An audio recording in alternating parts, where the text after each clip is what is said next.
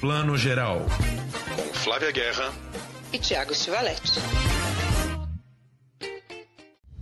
Listen, listen.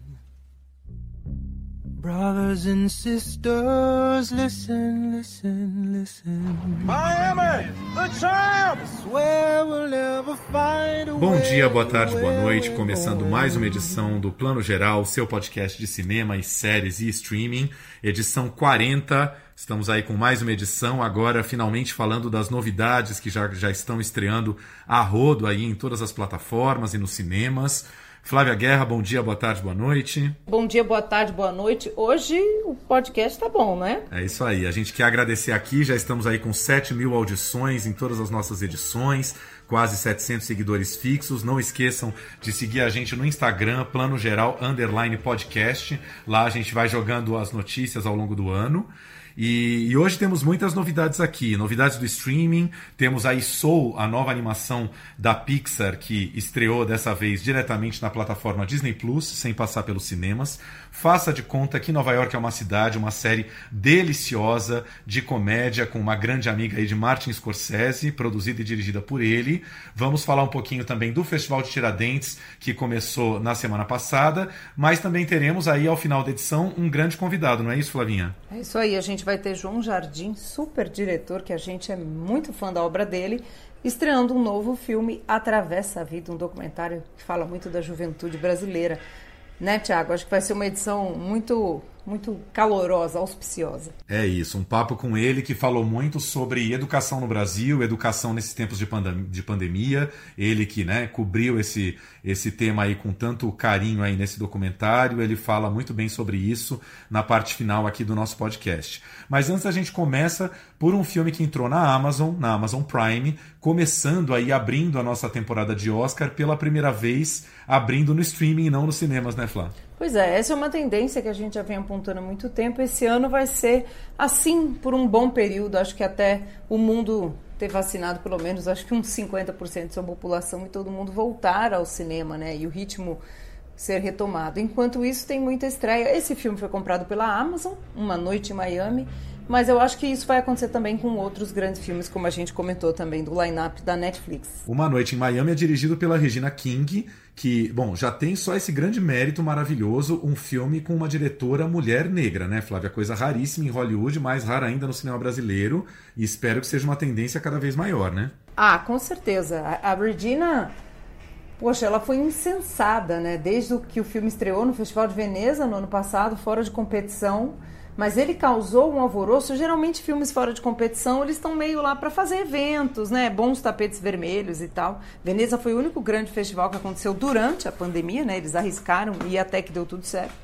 Mas não, esse aí foi um estrondo mesmo, assim, sucesso de crítica, com certeza está sendo sucesso de público e vai parar aí no Oscar, hein, Tiago? Exato. Bom, o filme fala aí do encontro eh, de quatro grandes personalidades negras dos anos 60, né? Essa, essa noite em Miami do título foi uma noite que realmente aconteceu em 1964, um grande encontro entre o Malcolm X, um líder político, o, o Cassius Clay, né, grande lutador de boxe que é muito logo em breve ali se tornaria o, o, grande Muhammad Ali, né, um pouco orientado aí pelo Malcolm X a se converter ao islamismo. É, o Sam Cooke, que foi um grande cantor de, de, de blues aí, né, da, da, da, vida noturna americana. E também o Jim, Jim Johnson, é isso? Jim Brown. O Jim Brown, isso, o Jim Brown, grande jogador de futebol americano. Vai ser esse grande encontro dos quatro num quarto de hotel em Miami. É baseado numa grande peça é, que imagina justamente o, o diálogo entre esses quatro, um diálogo é, ficcionalizado, mas muito interessante, em que eles discutem é, o lugar do negro justamente na, na sociedade americana, eles como quatro expoentes, com plena noção de que eles são os privilegiados da sociedade, né? que nem todos, quer dizer, apenas eles, quase como negros, tinham essa posição privilegiada e que os outros negros da sociedade ainda sofriam muito com, com privações e, e, e falta de espaço na sociedade. Né? É, e disso a Regina entende, né? Ela, aliás, vamos né, falar um pouquinho mais dela aqui. Ela é uma grande atriz. Ela ganhou o Oscar de melhor atriz coadjuvante, como se a rua, né, o, o If Beale Street Could Talk. Esse que também é baseado numa peça, né? E é um filmaço denso, um drama muito denso que fala justamente dessa questão, né, do racismo nos Estados Unidos. E ganhou o Emmy o ano passado de melhor atriz em minissérie ou telefilme pelo ótimo Watchmen né, que é uma unanimidade aí, ela já tinha ganho o mesmo prêmio em 2018 por Seven Seconds. Então, assim, eu só estou dando os prêmios principais. Ela também ela, ela venceu o Oscar de melhor atriz também por Se a, por Se a Rua Bill e foi indicada por Seven Seconds. Então, assim, só para a gente entender que ela é muito festejada já como atriz, faz essa passagem como diretora sobre um tema do qual ela já tratou, né, como atriz em outras obras. E o filme é memorável, né, Tiago? Engraçado que esse essa questão da transposição da peça né, para o cinema, às vezes não dá muito certo. A gente tem visto filmes aí nas últimas temporadas que ficam tanto quanto engessados, né? Sempre tem muito diálogo, como é o caso desse filme aqui, você tem que estar tá bem atento, né? Desligue tudo, desligue o WhatsApp, o telefone, se concentre para assistir, porque ele merece uma atenção.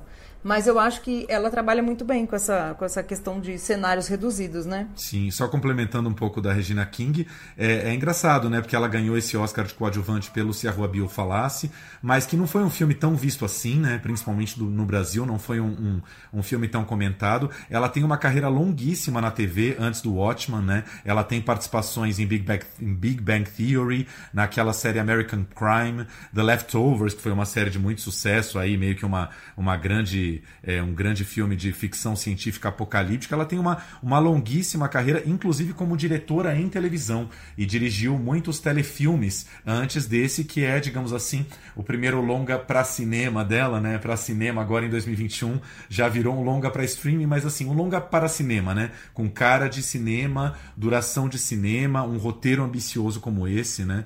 É, é a primeira vez que ela, que ela enfrenta esse desafio de fôlego. E sim, eu acho que a, a, o filme é, é, engraçado como, é, para mim, no começo, ele começa. Ele tem aquela abertura interessantíssima com dois episódios de, de preconceito racial muito fortes, vividos pelo Jim Brown e pelo Sam Cooke, né, que eu acho que são cenas fortíssimas. Uma delas tem a participação do Bo Bridges, irmão do Jeff Bridges, já velhinho, né, tempo passando e esse pessoal já tá velhinho, velhinho. E aí vai para a cena do quarto, eu acho que começa um pouquinho artificial, é quase aquela, aquele exercício básico de roteirista de ah, o que que um é, falaria para o outro, ou deve ter falado para o outro numa situação como essa. Mas aí aos poucos os atores vão se impondo, a situação vai se impondo até um final muito emocionante, né? Um final em que o filme já está respirando um pouco mais devagar e, e eu acho que os, os, personagens ganham peso e, e, nossa, eu fiquei, eu fiquei bem emocionado no final, sem dar spoiler aqui, sem poder falar muito, mas fiquei emocionado. You all are a bright and shining future. You need to understand what is at stake here. Everything's not so black and white like you make it out to be. But we are fighting for our lives. You know I know what's going on out there, right? Listen, listen. Mas é exatamente isso que você fala. Regina King, aliás, gente, acabou de fazer 50 anos nessa semana, na semana passada. E acho que ela está no auge da carreira mesmo. Esse é o ano dela, né? Já foi como atriz na televisão, né? Ano passado. E emendando aquilo que eu estava dizendo, e você trouxe isso, dessa questão da, das soluções de, de, direção e roteiro, eu concordo com você. Ela lida bem com essa questão de cenários reduzidos, que filmes baseados em peças em geral trazem, e sai né, desse artificialismo. Começa assim um pouco meio teatral, no mau sentido. A gente ama um teatro, mas no cinema, quando a gente diz algo muito teatral, ele não tem aquela naturalidade, né? O naturalismo que o cinema algumas vezes pede. E depois eu acho que ele engata, né? Ele vai engatando. Os personagens estão muito bem construídos ali.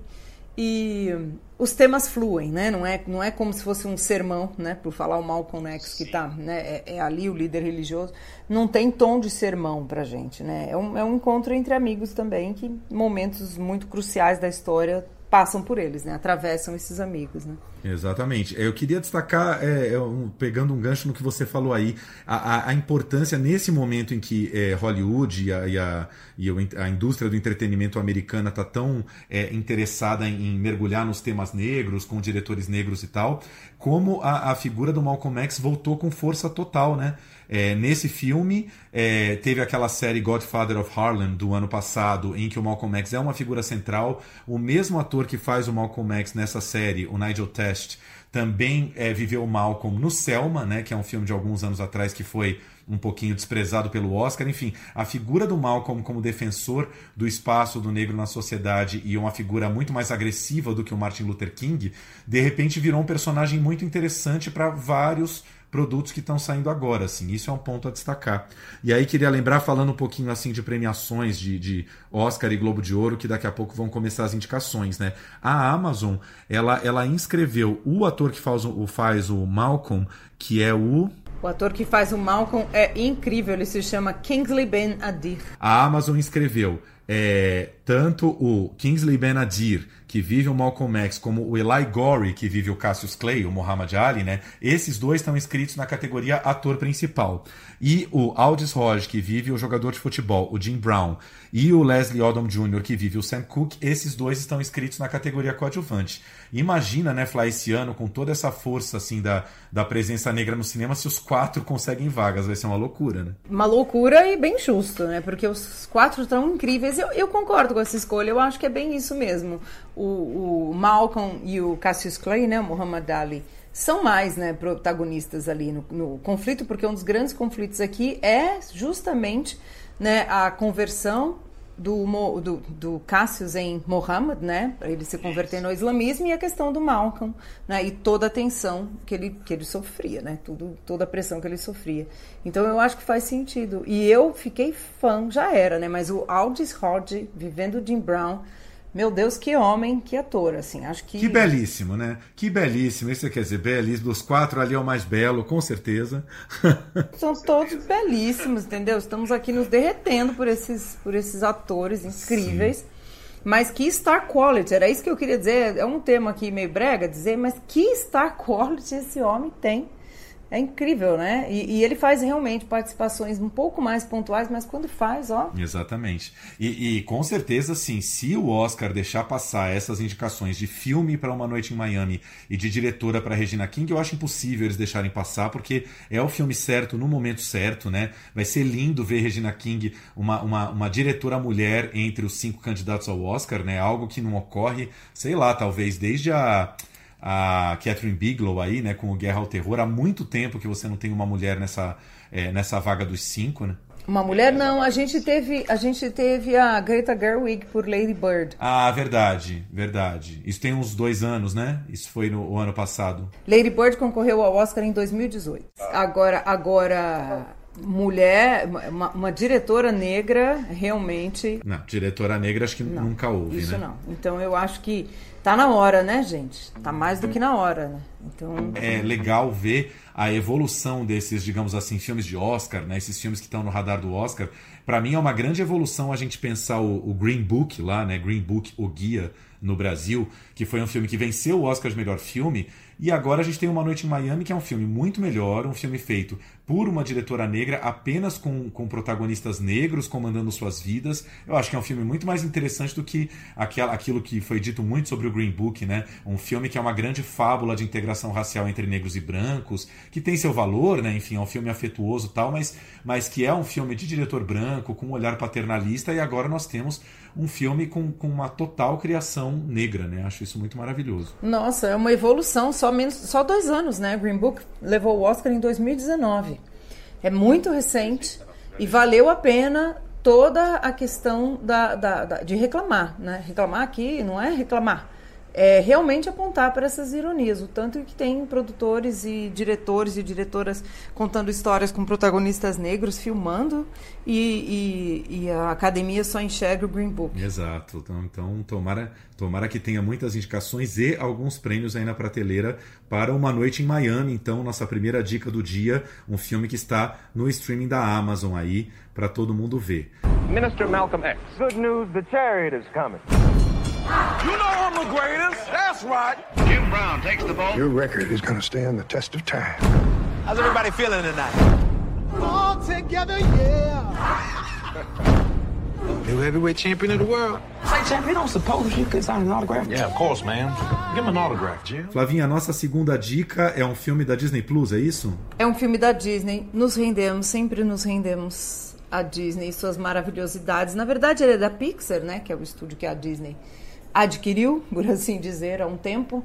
E é de uma beleza né, filosófica, e, e eu, eu acho, tendo a achar aqui que ele, assim como o Pinóquio, que nós falamos aqui já, ele agrada mais ao público adulto, mas eu acho que as crianças também embarcam num outro, num outro nível, mas elas embarcam sim. E é um filme lindo e protagonizado por um personagem também negro, né? Músico, daí o nome Soul, Soul tem tudo a ver, né? Tanto essa questão da alma, que o filme fala muito, quanto da música, né? Do estilo musical que o personagem é, toca. Ele é professor de música, né, Tiago, numa escola, mas o sonho dele é ser músico do palco ali, tocar num, num clube em Nova York.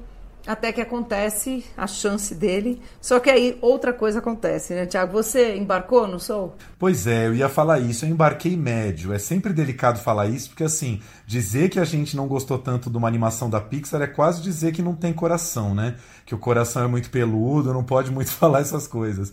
Mas assim, gostei, mas gostei menos do que as últimas viagens da Pixar. Gostei bem menos que o, o Viva, a Vida é uma Festa, gostei menos que o, o Divertidamente. E é engra... achei interessante ver como a Pixar, depois do Viva, a Vida é uma Festa, continua nesse tema da morte, né? Um outro filme que fala sobre a morte, né? Um cara que vai sofrer uma, uma morte abrupta e repentina aí logo no começo do filme, bem no dia em que a vida dele vai deslanchar, né? Em que ele vai realizar o grande sonho de tocar numa banda de jazz. E, e assim, achei filmes. Achei, na verdade, uma, uma, um filme que tem algumas coisas do Viva, tem algumas coisas do Divertidamente, aquele cenário todo do, é, do céu, né? Do plano superior, onde o, o nosso protagonista aí, o, o Joe, vai parar. É, me lembrou um pouco ali o, o a viagem do Divertidamente. Mas eu não sei, Flavinha, eu achei ele um pouco mais para adulto do que para criança. Fiquei me indagando o tempo inteiro o quanto a criança entende, porque o filme ele é muito acelerado no começo. Cara, a primeira metade dele, ele larga um pau assim que, olha, assim, eu fiquei, não, não digo que eu fiquei boiando, mas assim, enfim, achei um filme acelerado, que eu não sei se as crianças vão ter toda essa contemplação para mergulhar no filme de cara, assim. Sei, tu, tu posso estar sendo muito ranzinza, mas enfim. É, a gente tem que ver como é que estão indo os números da Disney, né? A Disney Plus, né? O streaming da Disney, onde a gente agora assiste as produções da Disney. Não sei se abriu ou vai abrir, qual vai ser a política. A gente tem que apurar isso, viu, gente? Não, confesso que a gente não apurou. Para entender como é que está sendo. Eu adoraria entender. O problema é que, assim, quando o filme tem o streaming e é visto em casa a faixa etária você não controla, né? Se você está no cinema, você controla por meias entradas, porque crianças pagam meia, né? Então você tem mais ou menos, com certeza a grande maioria dos filmes infantis, a, bilheteria é meia entrada, né? Os pais vão para acompanhar. Agora, em casa, não sei, a gente vai ficar mais no boca a boca, né? O que, que os pais têm, estão dizendo, né? A gente já ouviu de tudo, ouviu desde amigos que têm filhos na faixa de 8, 9, em que o filho embarca mais na coisa da aventura e não se liga muito na questão filosófica, né? Até de, de crianças que adoraram. Mas eu não acho assim, ele não é o perfil do Coco, por exemplo, que tem um hit musical, né? Nem o Divertidamente. Ele não é também a produção da Disney como o, Let It, né, o, o, Frozen, que tem o Let It Go, é outra pegada. É outra e eu, pegada. eu, é, eu, tendo, eu amei, chorei, gente, chorei, juro pra você, me debulhei quando o filme acabou. Mas porque eu acho que é isso, porque eu sou uma senhora, e aí esse tipo de, de experiência, né, de, de você, né, cherish the day, né, aproveitar a vida, cada dia, né, é um filme que fala sobre isso. Ele fala sobre morte para ressignificar a vida. Aí uma, uma nossa amiga que até né, não vou falar o nome dela aqui, se ela deixar no próximo eu falo, que tem um filho né, nessa idade de oito anos, ela disse, olha, o meu filho, ele, ele não embarcou porque para ele a vida já está resolvida aos oito anos, ele ainda não está com essas angústias que o adulto lá tem, de que não aproveitou a vida, é um fracassado, não é, a grande chance, será que ele fez tudo que ele podia e tal. Ao mesmo tempo, a gente tem a Alminha lá, né, a 22, né, a 22, que ela nem conseguiu embarcar ainda na vida, que eu achei que é onde as crianças iam se, se colar mais, que é o medo que a criança tem de se lançar em aventuras, no desconhecido. Esse é o personagem que é para colar mais com a criança, mas não sei se toda criança vai é, aderir tão, tão fácil. A minha criança é. que amou. Is this heaven? No, it's the great before. This is where new souls get their personalities, quirks, and interests before they go to Earth. Meet 22. I don't want to go to Earth. Stop fighting this. I don't want to. Uh.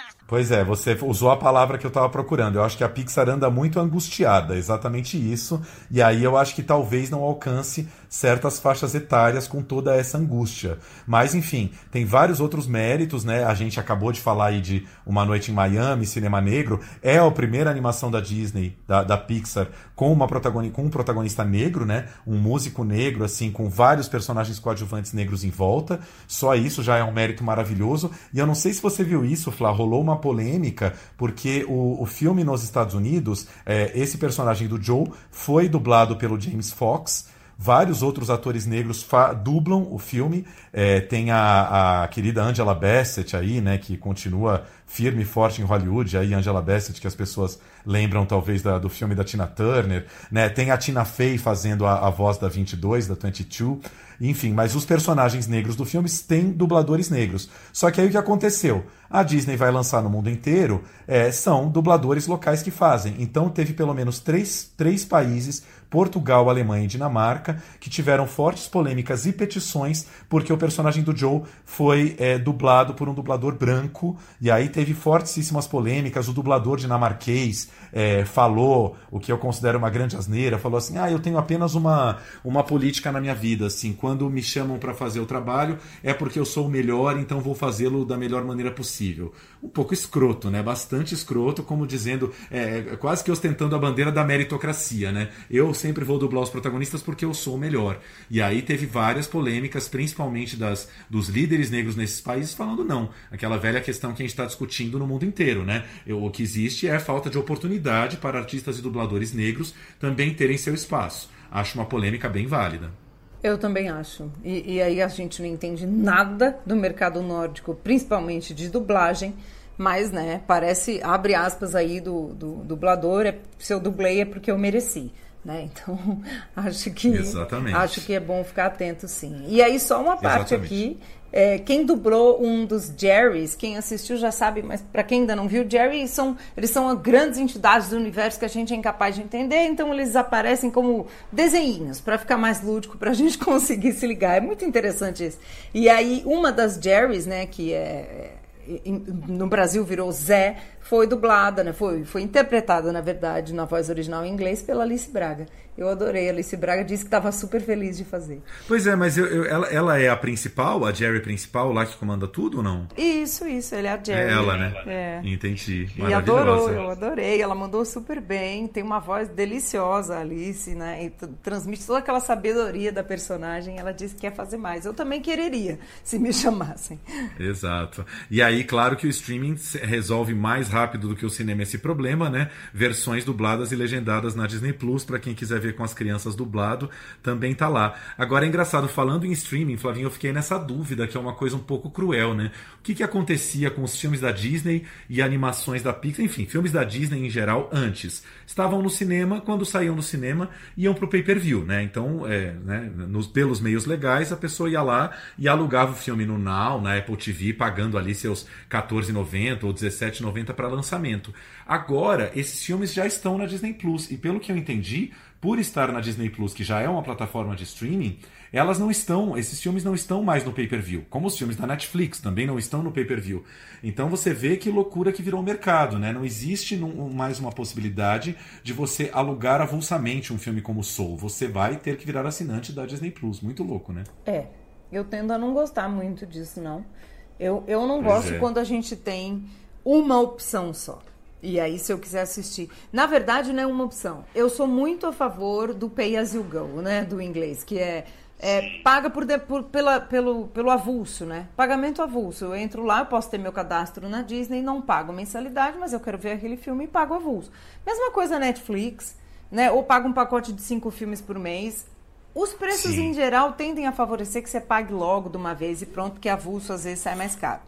Mas é, eu acho que essa opção talvez seja para o futuro, como música, né? Você não é obrigado a baixar o disco inteiro, você pode comprar a música de um, de um, de um artista. É meio o mesmo conceito. Eu não sei se o, o cinema vai chegar breve nisso ou nunca vai chegar, mas eu gostaria. É, eu acho que o que você está falando, que é certíssimo, é que assim, o que você está chamando aí de pay as you go, o pagamento avulso, ele favorece mais a diversidade, né, Flá? Isso que acontece. Sim. Quando você assina uma plataforma, é meio igual quando você paga academia, né? Pô, tô pagando R$29,90 de Netflix, então é, eu quero aproveitar ao máximo, então eu vou ver tudo que tem nessa plataforma, e aí filmes interessantes que você poderia ver em outros lugares, você acaba deixando para trás. E é isso que está acontecendo um pouco. Assim como a gente nunca vai ver no pay-per-view um filme da Netflix avulso, né? Ah, quero ver só esse filme. Não. Então você já está com aquele pacote, então você vai ver mil séries, você vai ver filme. E é o que tende a acontecer um pouco para Disney, eu acho. É, principalmente para famílias, né? Pai, mãe e filhos, essa coisa do, do programa para toda a família à noite. Quer dizer, a pessoa já está lá na Disney Plus e vai começar a, a frequentar e consumir aquele cardápio não é muito bom para a diversidade, mas enfim, né? É, é, é, por onde o mundo está andando. É uma tendência de mercado. É, eu, a gente ama a Disney, obviamente. A gente vê tudo da Sim. Disney. É fã da Disney, tantos os outros produtos, agora, né? Desse grandíssimo grupo. Mas é, aqui, quando a gente fala disso, é uma questão geral de lógica de mercado. Né? Como a gente falou, Netflix vai fazer isso, Amazon, Disney, Globoplay, né? outras plataformas que virão e que já existem nos Estados Unidos tem a Hulu, né? a Stars Play, né? tem várias aqui e a gente está né, discutindo isso, organização do mercado como um todo. Será que a gente vai chegar nisso? Sim. Não sei. Fica aqui e a gente vai acompanhando. Acompanhando. Aliás, queria só dar um recado aqui, nossa edição anterior, edição 39 que está no ar, o que vem por aí, tem várias dicas bacanas do que vai acontecer no ano, mas assim, escutem ignorando as datas que a gente falou, porque o calendário já virou do avesso de novo, os filmes todos sendo adiados, o James Bond que estava para abril já foi para outubro. O Morbius, que seria lá o filme com Jared Leto, ia ser em outubro, já foi jogado para janeiro. Tá uma zona, gente, uma zona porque não tem jeito mesmo. Esse ano está confuso. Cinderela, que a gente comentou da Camila Cabelo, que estava apontado aí para fevereiro, mas tava todo mundo estranhando porque assim, não tinha marketing nenhum para esse filme ainda, né? Não tínhamos visto nada de anúncio, ninguém estava sabendo do filme. Também já foi jogado lá para o fim do ano. Enfim, as datas estão bagunçadas, mas todos os filmes e séries comentadas ali existem e em algum momento vão chegar pra gente. É a única coisa que a gente pode garantir, né, Flá? É. Gente, esse ano é o Loucademia de Cinema. Já foi ano passado. E esse ano a gente tinha uma certa ilusão de novo, né? Enquanto não tiver pelo menos acho que uns 70% do mundo vacinado e tudo voltando ao ritmo normal, o cinema também vai estar nesse ritmo. Exatamente. Bom, última, última uh, coisa que a gente queria comentar um pouquinho aqui: uma série que está uh, no ar desde a semana passada. Vocês precisam conhecer Fran Lebowitz, amiga do Martin Scorsese. Uma escritora de Nova York, uma senhora judia fantástica, sensacional, com humor inteligentíssimo. É quase que uma irmã ou prima espiritual do Woody Allen, só que ainda com uma verve feminina em vez de masculina. Ela é a grande atração da série Faça de Conta que Nova York é uma cidade, uma série em sete episódios na Netflix, episódios de meia hora, mas assim que ela vai expondo as suas opiniões sobre tudo na vida. Começa falando de Nova York, mas vai falar sobre arte, sobre esporte, sobre dinheiro, enfim, uma aula de vida de uma mulher engraçadíssima. Flávia, você riu tanto quanto eu com essa série? Eu amei. Ela tem cada sacada, né? Ela é muito espirituosa, né? Tem esse humor americano do stand-up comedy, né? Do, das, daquelas séries que você ouve o dum é isso, sabe? Sim. E com o olhar de quem conhece Nova York em cada cantinho. Você acaba assim, tem vontade de morar em Nova York para reclamar igual ela, né? Que é aquela coisa. A gente adora reclamar da cidade em que vive. Então eu também queria reclamar e morar em Nova York por um tempo porque é uma crônica de costumes, né, Tiago? Não, exatamente. Eu até postei ontem, porque assim, eu chorava de rir. Ao longo da série, alguns momentos entram ali, momentos em que ela participou de um talk show do Spike Lee na TV americana. E a grande briga entre eles é: o Spike Lee é um grande fã de esportes e de todos os grandes atletas negros que se destacaram no esporte americano. Aí eles estão lá discutindo e ele tentando convencê-la da importância dos esportes. Aí ela fala: Não, mas sabe o que eu não entendo? Um time ganha, aí as pessoas saem na rua gritando: Nós ganhamos, nós ganhamos. Quem é nós, gente? Eles, os atletas ganharam. Você estava em casa tomando cerveja, do, do, jogado no sofá, vai dizer que ganhou. É muito maravilhoso. Concordo plenamente. Mas isso aqui é polêmico, né? Fala isso no Brasil. É polêmico. Nossa. Ela tem várias opiniões polêmicas, mas ela é muito sagaz e muito inteligente, né? E é isso que você comentou é um negócio que quase toda a imprensa falou, que ela, ela faz um stand-up comedy disfarçado, né? Ela é uma escritora, ela dá várias palestras em Nova York, mas que as pessoas vão assistir como um talk show. As pessoas vão lá para rir das tiradas dela. É muito maravilhoso, né? Yes, in the back. Hey, Fran. Uh, I actually never heard of you before. That's really a good way to break the ice. Ladies and gentlemen, the one and only Fran Lebowitz. People frequently are infuriated by me because I'm filled with opinions. In New York, there are millions of people, and the only person looking where she's going is me. É, é muito maravilhoso. Deixo aqui meu pedido à Netflix. Eu sei, claro, que não é todo todo país, toda grande cidade que tem uma Fran, mas podia fazer isso com grandes comediantes ou grandes né, cronistas das cidades do mundo. Eu ia amar ver um desse São Paulo, um desse é, Milão, Londres, Paris. Eu ia adorar, porque é muito interessante. Só quem vive a cidade pode reclamar dela como ela reclama, né? Ironizar, brincar, com, com, ao mesmo tempo o amor que ela tem. Então, é um gênero aí. É um, é um, gênero que a gente podia. Bom, você está me obrigando a te perguntar. Se fosse ter, faça de conta que São Paulo é uma cidade, quem que a gente escalaria para o lugar da França? Difícil, hein? É verdade. Olha, com, com, esse, com essa pegada de, de câmera também é difícil, né? Mas eu, eu gosto de um paulistaníssimo, assim, que ao mesmo tempo que é tão apaixonado, é muito crítico da cidade, que é o Hugo Giorgetti, né? Que também ama é esporte, hein? O Hugo Giorgetti, que tem uma coluna de esportes, né? No, no, e sempre escreveu no Estado de São Paulo sobre futebol, ao mesmo tempo ele já fez documentário sobre a pizza, o cinema dele fala muito disso. Engraçado, é aniversário de São Paulo nessa segunda-feira, olha só. Né? É verdade, e... parabéns São Paulo. Estamos ainda fazendo de conta que São Paulo é uma cidade. Estamos de fazendo. E o Hugo, ele tem esse, esse humor nos filmes dele e no, no, no, que ele fala. Eu ia adorar fazer um desse com o Hugo Giorgetti. É verdade. O Hugo, que ele é um cineasta, mas que realmente tem um humor sensacional. É, uma vez o Hugo comentou com a Margot, nossa grande amiga assessora de imprensa, é, ele estava todo feliz porque tinha lá os camelôs na frente da, do, do espaço Itaú de cinema e ele chegou todo feliz para Margot falando: Margot, você não acredita? O meu último filme tá lá no camelô, não sei o que. Ela não entendeu muito. Ele falou, gente, é sinal de sucesso, né? Eu nunca imaginei que um filme meu ia estar na mão dos camelôs, gente. Sinal de que alguém se importa com a minha arte. Olha que maravilha. É o sucesso supremo de comércio. De comércio, filme de, de, de público é estar tá no, no, no, no, Pirata. Tem toda razão. Exatamente, gente. Cinema brasileiro, hoje em dia, assim, pô, um camelô tá ali colocando, é sinal de que, pô, tem público interessado, tem gente querendo ver. Tô brincando, né? Claro que é ilegal, mas mas assim, né, a gente entende um pouco a piada, né? É isso aí. Vamos fazer um faz conta que São Paulo é uma cidade com o Georgette. Exato. Um que eu indicaria também, que assim, na verdade ele já é meio ator de stand-up comedy, né? É um pouco sacanagem eu falar isso, porque ele já é um cara do stand-up, mas que eu ia amar uma série de sete episódios com ele, é o grande Marcelo Mansfield do Terça Insana, que também tem um humor maravilhoso e é um cara paulistaníssimo, né? Criador do, do personagem Seu Lili, que é o paulistano estressado. Eu, eu vejo o Marcelo assim, roteirizando com o pé nas costas sete episódios sobre as neuroses de São Paulo. Ia ser lindo. Você já pensou um, um desse daí com o Seu Lili? Eu chorar de rir, vou botar de mão. Maravilhoso. Já tô rindo aqui. Fica Seu já... Lili, por favor, já... fazer uma campanha. Ó, vamos mandar um e-mail para Mariângela de Jesus, nossa querida amiga produtora de conteúdo brasileiro da Netflix. Vai, vai ficar a dica aí, hein? Sugestão aí, a gente quer ver essa série agora. Teu humor aí. Exato. E Flavinha, para terminar, mundo dos festivais, a gente abre o ano tradicionalmente com o quê?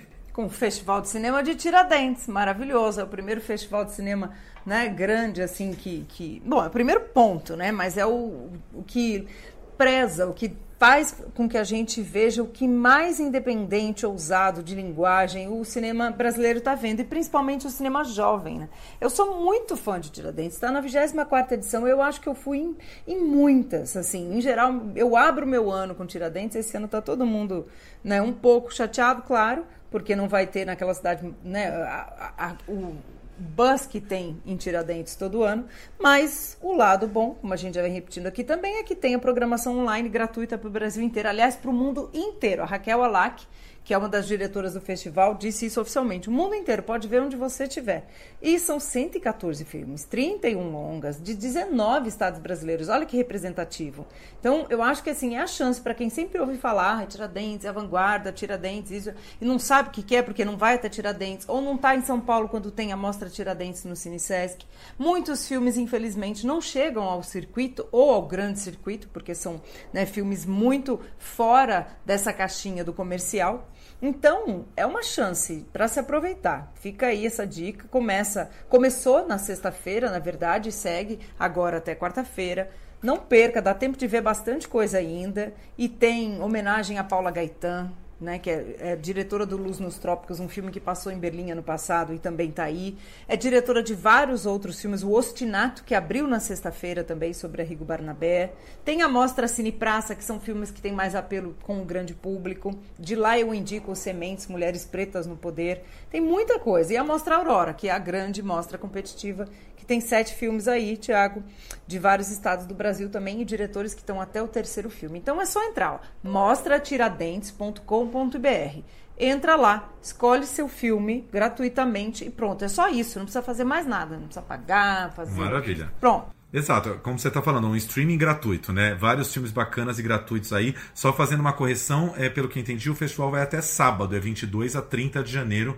Então vai até, vai até este sábado, com muitos filmes aí. A grande homenageada é a Paula Gaetan, né? Uma cineasta experimental é, aclamadíssima, assim, né? É, os críticos gostam muito do trabalho dela. Tô dando uma olhada agora aqui na, na programação. Fiquei muito interessado por um documentário é, cearense e baiano chamado Swingueira. Fui ver o nome um pouco pela sacanagem, né? Falei, o que, que será swingueira, né? Vamos dar uma olhada aqui. Achando que era alguma coisa de swing, mas não é. É um dos maiores fenômenos musicais das periferias do Nordeste do Brasil.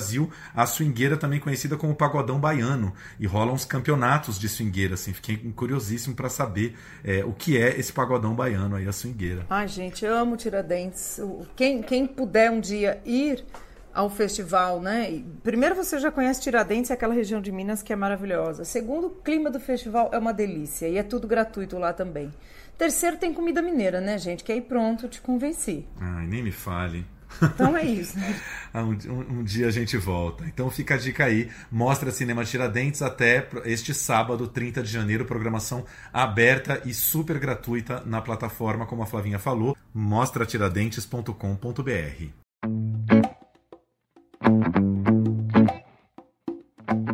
Bom, a gente conversa agora com um diretor muito querido, que a gente conhece há muitos anos, um, um, diretor talentosíssimo aí, com, com filmes incríveis na carreira dele, João Jardim, que muita gente vai lembrar de um documentário que já tem 20 anos, Janela da Alma, que ele dirigiu com Walter Carvalho, um documentário lindo e super filosófico sobre a visão e o ato de ver.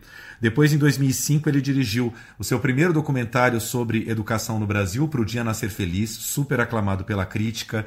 Também co-dirigiu O Lixo Extraordinário, que é um documentário que, que mostrou para o Brasil o, o lixão do Jardim Gramacho, no Rio de Janeiro, né? um documentário também muito importante, que teve grande repercussão, é, indicado ao Oscar. Uh, Getúlio, em 2014, uma ficção maravilhosa sobre os últimos dias de Getúlio Vargas, estrelado pelo Tony Ramos, e que agora, depois aí de um, de um bom tempo com grandes projetos para televisão, volta aí ao, ao, a esse seu tema do coração, que é a educação pública, no novo documentário Atravessa a Vida, que está em cartaz nos cinemas. João, muito bem-vindo aqui ao Plano Geral. Oi, Flávia. Oi, Tiago. Prazer estar aqui. Oi, João. Bem-vindo.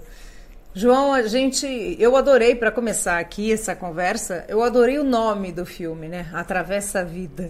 E esses personagens seus desse filme, eles estão no momento de atravessar mesmo, né? Esse portal da vida, né? Esse, é esse rito de passagem tão importante de decidir né, o começo dessa vida adulta.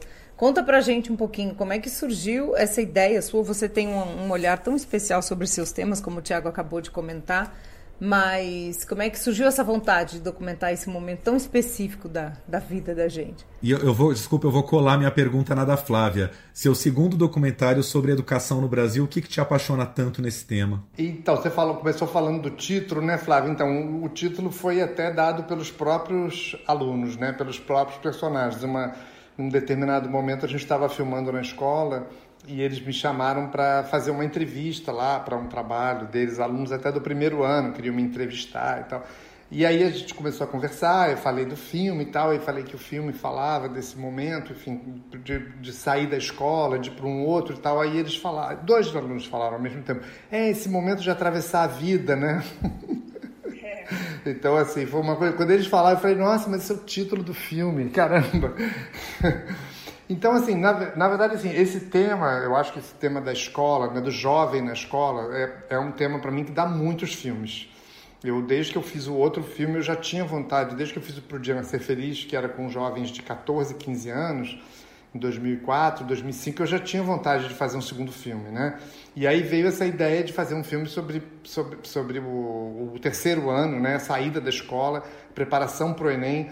Essa ideia surgiu sei lá, dois, três anos atrás, eu comecei a, correr atrás para ver se ela, se ela era viável, assim, sabe? Mas eu já, já como é que transformava isso em filme, que tipo de escola, uma escola, várias escolas, comecei a desenvolver o roteiro.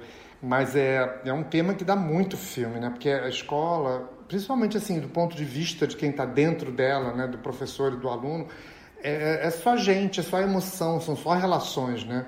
E acho que a arte tem muito a ver com isso, né? O cinema tem muito a ver com essa coisa das relações humanas, né? Então ali dá para fazer muitos filmes, basta a gente achar o recorte, né? Então eu, eu enfim, quando surgiu esse, esse recorte, né? Tipo assim, nos últimos três meses da escola, o que, que acontece com os alunos? Eu me peguei nele e falei, deixa eu ver se isso aqui é possível, né? Não, eu ia falar, você escolheu uma escola que teve aí um dos melhores desempenhos no Enem, né? Entre as escolas públicas é, de grande porte, digamos assim, uma taxa de aprovação aí de 30% no Enem, quando a gente sabe que a média às vezes fica em torno de 10, 12%. Aí eu queria saber como você sentiu justamente essa. O, o que que funciona tão bem nessa escola, esqueci o nome agora, Dortas, né? Como é que é? Milton Dortas. Milton Dortas. O que que você viu funcionar tão bem ali que levou a esse índice de aprovação superior à média, enfim? Então, a, na, a gente queria, assim, justo quando eu comecei a desenvolver a ideia do filme, né? Eu falei, não, é, vai funcionar muito melhor se for uma escola grande de mais de mil alunos, né? Porque eu já sei desse dinamismo que tem dentro de um prédio, né? De um, de um, de um ambiente que tem centenas de pessoas, né? No caso lá são três turnos, é, de manhã, de tarde, de noite e somando dá mil alunos nos três turnos do ensino médio. E, e aí lá é um lugar muito dinâmico, acontece muita coisa. Mas o, o, que, o que eu vi lá, e também foi uma das coisas quando a gente começou a visitar as escolas, eu queria uma escola fora de um grande centro, fora de um lugar que a violência fizesse parte da narrativa, né? a violência da cidade, da, da, da, da violência urbana e da violência da cidade, para realmente poder se concentrar no, no, universo dentro da escola, né? sem que o que está fora invadisse. Né? O filme se passa quase todo dentro da escola. Mas e também queria um lugar que desse uma perspectiva, porque o que eu vi no, no, primeiro filme, o que eu percebo é justamente esse potencial muito grande do jovem, né? Muito grande. Assim, ali é o lugar que você vê até um certo desperdício, né, por aquilo que é muito é, latente, potente, não ser bem aproveitado, né? E então eu a gente considerou que valeria a pena mostrar uma experiência bem sucedida, né? não uma experiência mal sucedida que é essa média de 10, 12%. E o que tem lá dentro, basicamente, que faz diferença são as pessoas comprometidas. Professores comprometidos, uma diretora comprometida, né? pessoas que que sabe, e os alunos também que vão para lá, é uma escola que não é tão fácil, então também eles também quando vão, muitos, não todos, mas um percentual grande vai comprometido em, em, em sabe, ter boas, é, performar, né, ter bo, bo, bom desempenho, conseguir entrar para o ensino superior, né, então o que faz mais diferença é o comprometimento de todos que estão dentro daquele espaço. Fase da vida de vocês que vocês estão tensos, né? Eu tô aqui querendo ensino superior, o que na nossa cidade não é tão comum. Nós somos o que somos agora, isso é ato. A potência é aquilo que pode vir a ser. A partir do momento que o jovem acredita nele e se supera, as coisas irão mudar. Legal. A gente só não mencionou aqui a escola Milton Dortas que o João está falando aqui, que ele filmou. É, fica na cidade de Simão Dias, no Sergipe, a cerca de 100 quilômetros da capital Aracaju. É uma cidade de quantos habitantes, mais ou menos, João? 40, 40 e poucos mil habitantes. Porque tem uma região rural em volta muito grande que bota, que traz mais gente, né? Mas a cidade mesmo tem 40 mil habitantes. Uma cidade pequena, né? Assim, é, é, é muito pitoresco, assim. Uma cidade que tem duas fábricas em volta e também tem regiões bem pobres assim mas é bem bem pitoresca assim os alunos os, as pessoas são muito hospitaleiras vamos dizer é, eu, eu acho o filme é de uma ele é filosófico, né? E, e, eu adoro um filme que tem essa questão da filosofia, principalmente porque você começa assim com aquele professor maravilhoso, queria para mim, né? Que, que trata disso com os alunos. E e, e, ele tem uma profundidade de, para mim, mostrar, principalmente para quem é das grandes cidades, que tem jovens, né, não vidas só, mas jovens pensantes, né, complexas, analíticas, em, em, em cidades inimagináveis. Né? A gente tem muito preconceito os grandes centros com outros centros. Eu gosto muito dessa questão do Enem ser nacional, porque revela né, um outro Brasil que muita gente ligada a grandes escolas de grandes capitais desprezava, né? ficava muito sobre números individuais de cada vestibular. O Enem traz um, um desenho muito interessante. E a gente, por acaso, está no momento de discutir o Enem esse ano. Né? Esse ano tão complicado, o Enem está mostrando assim, né, a abstinência de 50%. Acho que mostra muito o quanto o jovem brasileiro é ligado, sim, no movimento, é. né? Mas eu acho que, assim, eu acho que foi um ano muito difícil para o jovem. É, eu acho que fazer o Enem foi uma, uma, agora foi uma temeridade, mas talvez tenha sido uma coisa necessária, sabe? Porque eles têm um envolvimento, assim, eu não, não sei, não posso afirmar, mas hoje em dia eu penso isso. Realmente é, é um ano muito importante e aquilo para eles traz muita ansiedade, sabe? E você olhar em volta de você tudo acontecendo, né, como as coisas estão, né, e, e só o Enem não acontecer, né? tudo pode, tudo a praia pode, o bar pode, tudo pode, a loja pode, tudo pode, o Enem não pode, né? É, até porque é, eu acho que essa abstinência de 50%, ela, por um lado, ela reflete um pouco assim. Tem muitas pessoas que fazem o Enem porque estão treinando para o ano seguinte. Tem muitas pessoas que fazem o Enem porque fazem, mas sabem que não tem é, muita condição, né? Então, assim, eu, eu acho que, enfim, é, é um pouco. Já tem uma abstinência alta, mas eu não diria que. Eu acho que quem faz de verdade mesmo, assim, com, são 50%. Sabe, assim, então, por um lado, assim, acho que as pessoas que se viram ali numa situação, elas pensaram, não, acho que eu não devo me expor a isso, entendeu? Mas, é, eu acho que me expor a essa situação ali de pegar o Covid. E é uma situação é, que provavelmente também haviam pessoas que poderiam entrar na universidade que não fizeram. Mas eu acho que é isso, né? A vida está num momento muito difícil, o mundo está num momento muito difícil. Mas eu acho que eu, eu, me fizeram essa pergunta que me fez pensar, pensando naqueles jovens, naquele ano, naquelas angústias e simplesmente dizer não, o Enem vai acontecer só em julho ou em agosto, né? Porque adiar seria isso, né? Não adiantava adiar mais um mês, porque ia continuar igual, né? O Enem vai acontecer em julho, agosto, as pessoas teriam um efeito muito duro, assim, considerando o que está acontecendo. E, principalmente porque elas estão cada vez mais longe da escola, né? Cada vez mais longe da escola. A escola não vai voltar, né? Então, quanto mais é, o Enem, mais longe ele fica da do, do, do universo escolar como ele era antigamente, mais dificulta para todo mundo, sabe? Assim, mas com certeza é um risco, né? Era melhor que, que nada tivesse funcionando, que você não tivesse a praia, não tivesse o bar e não tivesse o Enem, né? Tipo assim. Era melhor que todo mundo estivesse em casa. Quem aqui nunca foi motivado pelos pais, pelaquela profissão que os pais desejam? Muitas das vezes os pais falam que o filho não serve para nada, ou algo assim. Eu acho que o diálogo é a melhor coisa. Eu sempre pegava minha mãe chorando no canto da casa. A gente sempre via a batalha dela. Tenho medo de um dia minha mãe chegar pra mim e dizer: Meu filho, não deu. Por mais que demore, por mais que passe anos, por mais que passe gerações, a gente tem que ter no coração a esperança de que é, vai melhorar, né? Ô, João, já que estamos falando em já que estamos falando em educação na pandemia, eu queria te perguntar com que idade estão seus filhos, com, com Carla Camurati, com que idade eles estão, se estão, como é que foi esse período é, sem aula e como é que você está vendo esse, esse debate sobre a volta às aulas no momento, né? A gente teve a Cláudia Costin no Bial outro dia, vários especialistas em educação é, afirmando que as aulas deveriam voltar logo, né? Que o prejuízo atualmente do, das crianças em casa é maior do que do que, do que estando na escola. Como é que você que, que acompanhou esse cenário de educação de perto está vendo esse momento? assim? Então, o meu o Antônio, né, meu filho com a Carla tem 17 anos, ele vai fazer o tá entrando no terceiro ano do ensino médio, assim. E ele, enfim, teve aula remotamente, né? A escola funcionou remotamente, foi bem difícil, mas ele teve aula até o final, enfim, não sei, enfim, a escola teve uma atuação bem, assim, sabe, bem boa até, eu acho, assim. Logo ele teve aula e seguiu e tal, enfim. É um dos privilegiados, eu diria, assim. Ele estuda numa escola pequena, escola nova, e, enfim, assim, todo, começou com todo mundo e eu vi os professores bem engajados em fazer funcionar, né? Eu também acho que, do outro assunto que você perguntou, eu também acho necessário a escola voltar com toda a segurança, né? Tem que ter, ter muitos protocolos e tal, revezamento, aula assim, dia sim, dia não, um grupo aqui, um grupo ali para diminuir e tal.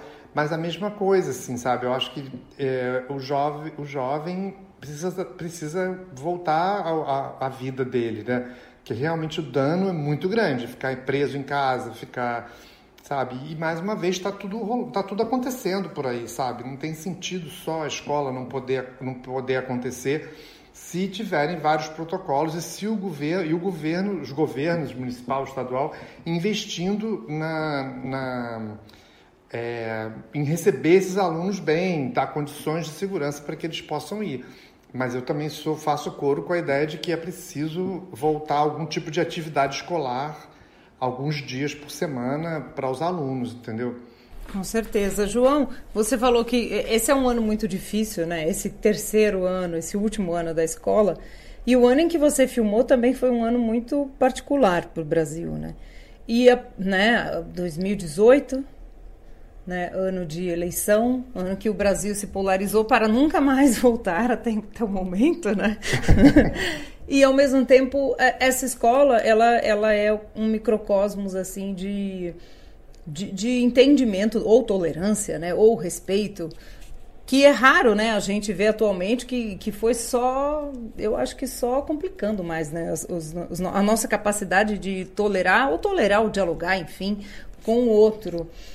Como é que você sentiu isso, assim, essas discussões? Eu gosto muito de uma cena, gente, não é spoiler aqui, que o professor está falando de aborto, não, de pena de morte, discutindo coisas complicadas ali, né? Ele fala, por exemplo, ele usa uma analogia, né? Por exemplo, vocês não são contra o aborto? Aí um deles diz, não, sou a favor, não. E aí ele tem que, né? Maravilhoso, que ele quebra, né, o argumento do professor e o professor retoma e os outros alunos retomam. Não é que vira uma guerra ali ao que é a favor do aborto. Não, é, vai-se por um caminho caminho muito de um diálogo muito legal. Como é que você sentiu isso assim? E, e esse simbolismo, eu acho que ele ganha um simbolismo é. com o tempo, né? Então, para nós, assim, quando a gente fez, né, assim, eu, eu, eu corri muito, né, para fazer o filme naquele ano de 2018, justamente porque eu achei que essa essa polaridade do Brasil, nessa polarização do Brasil, fosse estar na escola e que a gente ia poder abordar isso ia ser até uma, uma coisa mais importante do que, do que teve, né? Essa coisa Lula ou Bolsonaro, né? Mas foi interessante porque o que aconteceu foi exatamente o oposto, né? O que a gente teve na escola foi a, a política entrando dessa forma que você falou, assim, é, muito mais na, nas, nas questões mais amplas, né? Falando de ditadura, falando de pena de morte, do que propriamente na discussão é, esquerda-direita, Bolsonaro ou Lula. E sempre com muita tolerância. Em nenhum momento eu vi os alunos serem, é, como é que eu posso dizer, desrespeitosos com aqueles que, que pensavam diferente, sabe? Assim, para mim foi uma aula, porque a gente via aquele aquele Brasil raivoso e eu dentro de um lugar que tinha um monte de gente e eles, sabe, assim, não tinha uma brincadeirinha aqui, outra ali e tal mas tudo muito. E era uma escola dividida, né? Uma escola no Nordeste, metade Lula, metade Bolsonaro, e, E você sentia quem votava num, quem votava no outro, mas não tinha, não, não, não houve nenhuma polarização, sabe? Era muito interessante. Eles não queriam, eles preservavam o ambiente. É, parecia, poderia fazer uma leitura, ah, são alienados, mas aí quando você vai nas aulas você vê que não. Né? Lógico, tem sempre um grupo das pessoas que são alienadas, isso é do Brasil, é do, do mundo, né? Tipo, mas tinha um percentual grande de pessoas que tinham ali uma opinião sobre o que deveria ser, mas não viam, não tinham o menor interesse de se envolver em polarização. João, outra coisa que eu queria te perguntar, que eu, eu, eu reparei muito no Atravessa a Vida, e que talvez seja um, um, uma diferença em relação ao teu filme de 2005, é, é a presença que a gente nota nesse colégio da religião. Né? Um ou dois alunos ali que você enfoca, que são bastante religiosos, que na aula de filosofia trazem citações da, da Bíblia né, de forma muito interessante, quer dizer, eles estão pensando filosoficamente e isso está intrínseco na cabeça dele, deles com a educação e a formação religiosa que eles recebem. Tem até uma cena muito interessante mais para o final ali na hora H do Enem, né? Que esse mesmo menino ele, ele tá rezando, né? Ele reza ali e fala: é, Meu Senhor, por favor, proteja, né? É, é, traga paz para os, nossos espíritos, né? nos tranquilize nesse momento tão difícil, que a gente entenda que é, não passar no Enem não é o fim do mundo, enfim, né? Aquela paz espiritual que realmente nós todos precisamos num momento como esse. É, você reparou muito isso, assim, é, que me parece uma coisa muito muito a ver com o nosso momento, né? A religião cada vez mais presente, ainda mais num ambiente de escola pública, né? Alunos que realmente tem essa formação e isso é, é, parte da educação deles também, né? Exatamente. A gente percebeu muito, né? É, essa coisa, enfim, a maior parte, muitos evangélicos, né? Tipo assim, das várias é, vertentes, né? Da igreja, assim, é, né? Batista, né? Enfim, é, a gente percebeu muito isso presente ali, sabe? Né? Eu tinha até um preconceito, assim, com essa coisa dessas, das, dessas igrejas, né, que estão ali tentando. Mas, assim, mais uma vez, assim, não tive percepção de nenhum deles querendo convencer o outro, sabe, catequizar o outro, né? A gente via as pessoas falando que aquilo dali dava um sentido para a vida delas, sabe? A, a religião dava sentido para vários questionamentos que eles tinham, né? Eles respondiam as, as dúvidas e as angústias daquele momento através de, de falar de Deus ou falar de, né, de achar um rumo assim, sabe? Não a religião, não a religião como intolerância dentro da sala de aula, né? Nunca isso, né? Não, ou até assim, é...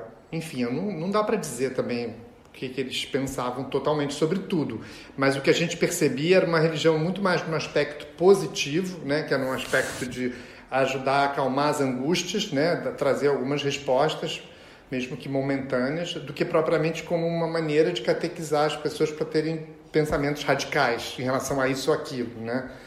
E a, tipo, o que eu estou querendo dizer também é que o jovem, ele também, por mais que ele faça parte de uma religi religião essa ou aquela que é mais radical, ele tem uma inteligência de não radicalizar, de não pegar aquilo de ferro a fogo, entendeu? Que é o que a gente via ali, sabe? De usar aquilo como uma. Eu acho que uma das partes, um dos depoimentos mais bonitos do filme é quando a gente está ouvindo aquela música do, do Chico Buarque, né? Apesar de você, e que o professor está falando, e que eles começam a falar de ditadura, e o menino fala, ah, eu acredito nisso e tal, e ele cai na questão dos evangélicos, de Moisés, do Egito, que persistiu e tal. Então né? A música, apesar de você, ela se refere claramente a Bolsonaro, né? Teoricamente, é o uso que as pessoas fazem hoje em dia nos lugares, né? É esse de dizer, apesar de você, amanhã é um novo dia, né? Já, já era naquela época, e o menino pega aquilo e emenda a, essa questão de falar do, do, do Egito e da, da necessidade de resistir, né? E com um, menino que fala com muita sinceridade, né? João, eu queria comentar, a, a gente tem falado muito, né, da, da, do valor do documentário brasileiro. A gente teve décadas, mais de década, de uma produção muito rica, né? Fomos para todo quanto é festival internacional, ganhamos prêmio em Cannes, né? Fomos para o Oscar. A gente tem uma produção, acho que das mais variadas do mundo. E ao mesmo tempo a gente está num momento muito complicado, né? Por questões de política pública, né? questões de mercado que a gente não, a, num curto prazo, a gente não vê uma solução né, rápida. E ao mesmo tempo, como a gente sempre conversa, o documentário ele é tão necessário, tão importante para revelar os Brasis mesmo, né? Usando um clichê aqui, mas é verdade, né? Além, para além de tudo, ele revela muito o nosso caráter. Como é que você vê a sua produção e esse momento do Brasil atual também? É, eu acho que o documentário é uma, sei lá, um, um setor, né, da, do, da indústria audiovisual que faz muito bem para as pessoas, né? Porque ele, ele permite um mergulho profundo, né, sobre determinados temas para que a gente possa compreendê-los, né?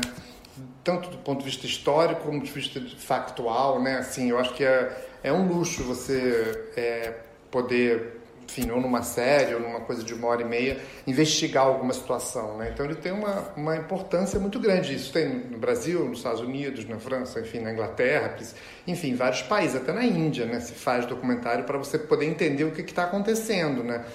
Uma maneira de, de entender. E a gente vive, enfim, essa lacuna da Ancine, né? que era por onde os documentários eram feitos, né? essa, essa parada total da Ancine, que eu vejo que ela para os próximos anos assim é uma, um congelamento da, da, sabe do que vai vir aí sabe? E é um momento que a gente tinha que estar tá produzindo muito não só pelo momento político como pelo momento covid né? Pelo momento a gente está vivendo uma pandemia e a gente não tem a menor possibilidade de fazer uma, uma sabe? A gente não tem onde encontrar recursos para fazer uma reflexão mais audiovisual profunda sobre isso que está todo mundo passando né porque você a maneira disso acontecer e tem o dinheiro né que é o fundo setorial isso poderia estar acontecendo né e não está acontecendo. Eu mesmo fiz durante muito tempo várias séries documentais com recurso do, do fundo setorial e agora não vejo a menor, menor perspectiva de, de voltar a fazer né.